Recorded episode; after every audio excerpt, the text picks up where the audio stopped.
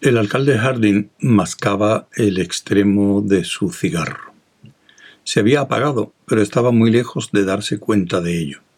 No había dormido la noche anterior, y tenía la impresión de que tampoco dormiría la siguiente. Sus ojos lo revelaban. ¿Está todo previsto? preguntó cansinamente. Así lo creo. Johan Lee se llevó una mano a la barbilla. ¿Cómo suena? Bastante bien. Comprenderá que se debe hacer imprudentemente. Es decir, no debe haber vacilaciones. No podemos permitirles que dominen la situación. En cuanto esté en posición de dar órdenes, délas como si hubiera nacido para hacerlo, y le obedecerán por la costumbre que han adquirido. Esta es la esencia de un golpe de Estado. Si la Junta sigue sin decidirse, la Junta no hay que contar con ella. Pasado mañana su importancia como un factor en los asuntos de términos no valdrá una oxidada moneda de medio crédito. Lee asintió lentamente.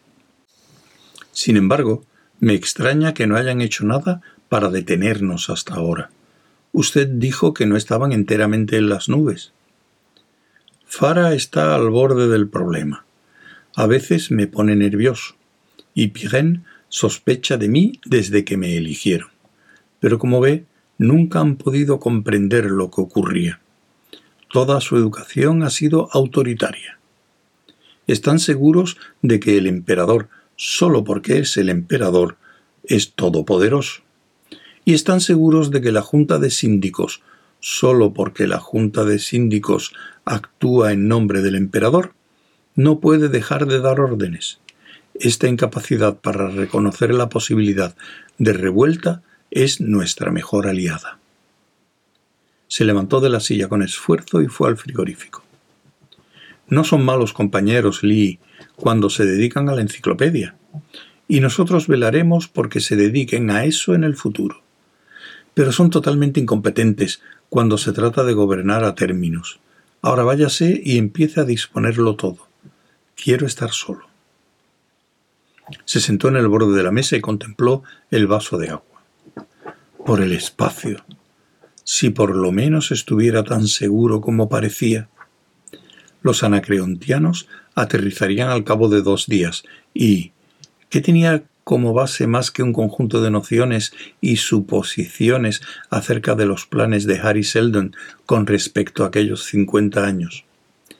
Ni siquiera era un buen psicólogo, solo un aficionado con escasa experiencia que intentaba adivinar las intenciones de la mente más importante de la época. Si Fara tuviera razón, si Anacreonte fuera todo el problema que Harry Seldon había previsto si la enciclopedia fuera todo lo que le interesara preservar, entonces, ¿de qué serviría el golpe de Estado? Se encogió de hombros y bebió el vaso de agua.